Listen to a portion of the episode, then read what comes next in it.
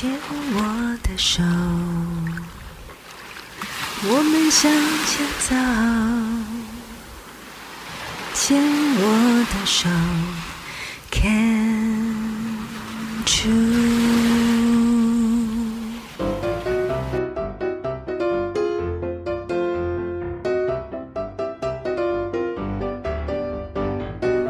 牵手之声，暖暖新世界。我是 Sunny，欢迎继续收听节目第三个单元——趣味冷知识。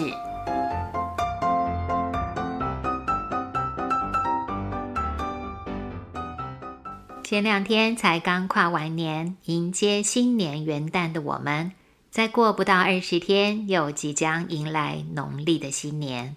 今年的一月份，因为这两个新年。非常热闹精彩。从小就知道，我们华人有两个新年可以放假，一个是十二月三十一号过完，隔天的放假日叫做元旦；另一个是在寒假时会碰到的春节。大人们异常忙碌，有不少礼俗要依循，也有好多的年菜要采买跟准备。当然，岁末的大扫除也紧跟在后。不过，假期的欢乐还有红包可以拿，也是一年才一次的殷殷盼望。日子一天天过，我们却很少去想过元旦跟春节这两个名词是怎么来的。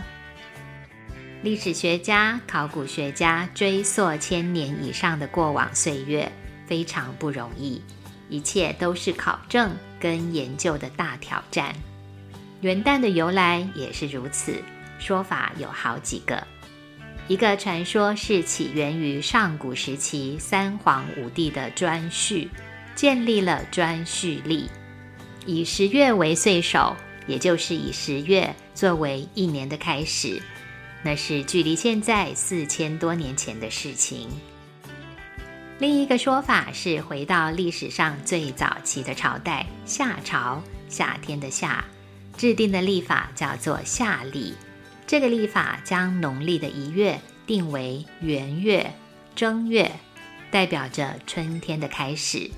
然后把春天开始的第一天称作是元旦。中文的“元”字是开始、第一的意思。元的古字像是从侧面看到头部突出的一个人的样子，本来指的是人头。我们都知道，头部位居人体的最高处，而且功能非常重要，所以引申为第一的。元旦的“旦”字有个太阳的“日”在上方，下方有一横，这一横像是地平线一样，太阳从地平线升起，指的是天亮、早晨、破晓，引申为白昼、光明一天的开始。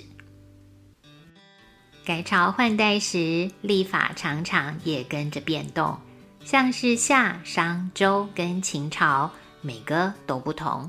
夏朝将元月定在农历的正月，商朝又改成十二月。周朝时再提早一个月，将元月定在十一月。秦朝跟汉朝的初期，刚刚所提过上古时的颛顼历再度被拿来使用。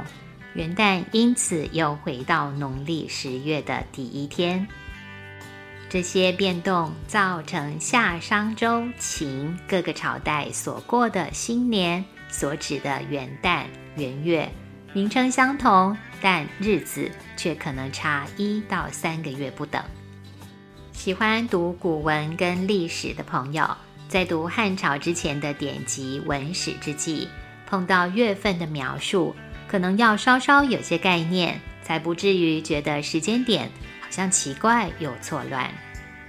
记得去年三月份的趣味冷知识，曾经介绍过西方曲折又混乱的月份演变史。我们也是回到古罗马去听听那很久很久以前的故事。在天文知识有限的初期，混乱跟修正都是发展的必经之路。东方、西方的前人先贤，没有现代精准的仪器设备，就能有不凡的观察跟推论，的确了不起。回到今天的主题，在三四千年前的夏朝到两千多年前的西汉初期，元旦跟新年都在朝代与朝代之间挪动。到了汉武帝时期，大约是西元前一百零四年，司马迁等人为汉武帝制定了有名的太初历，再度将一年的开始回归到跟夏朝的历法相同的农历正月。当时汉武帝改年号为太初元年，这个新的历法就被称作是太初历了。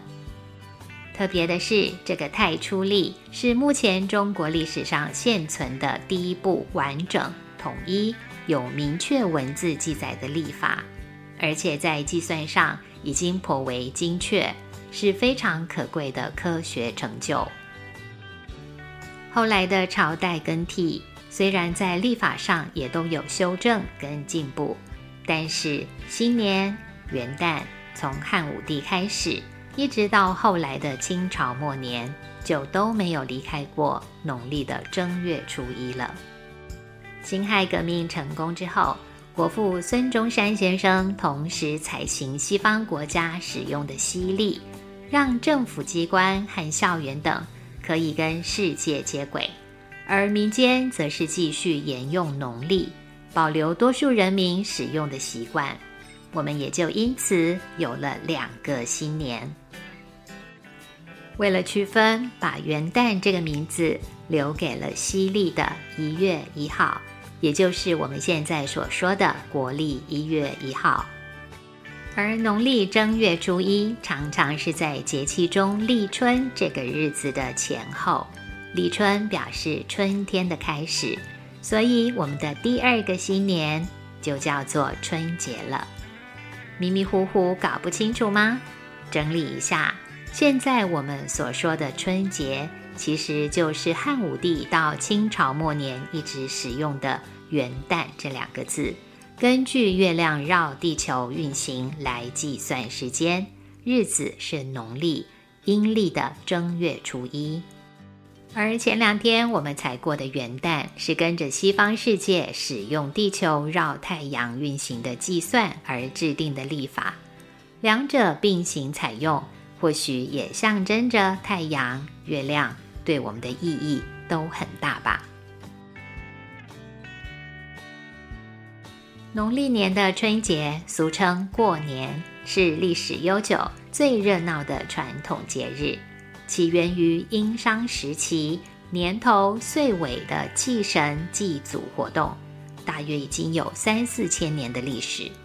记得年兽的故事吗？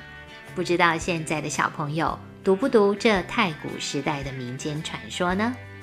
面貌狰狞、生性凶残、会吃人的怪兽，名字叫做年。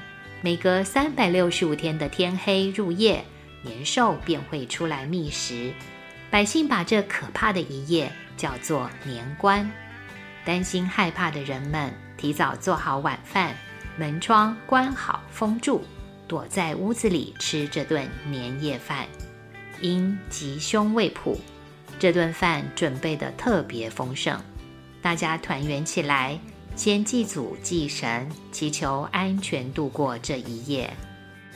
吃过饭，谁都不敢睡觉，挤在一起聊天壮胆，等待夜晚过去，年兽返回山林。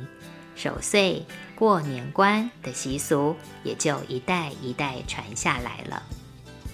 接着来说说元旦，每年都可以在新闻报道中看到不同国家代表性的跨年烟火秀。澳洲雪梨大桥总是率先吸引全球的目光。不过，澳洲并不是最早跨年的国家哟。那么究竟是哪几个国家最早进入倒数时刻，最早迎接新年呢？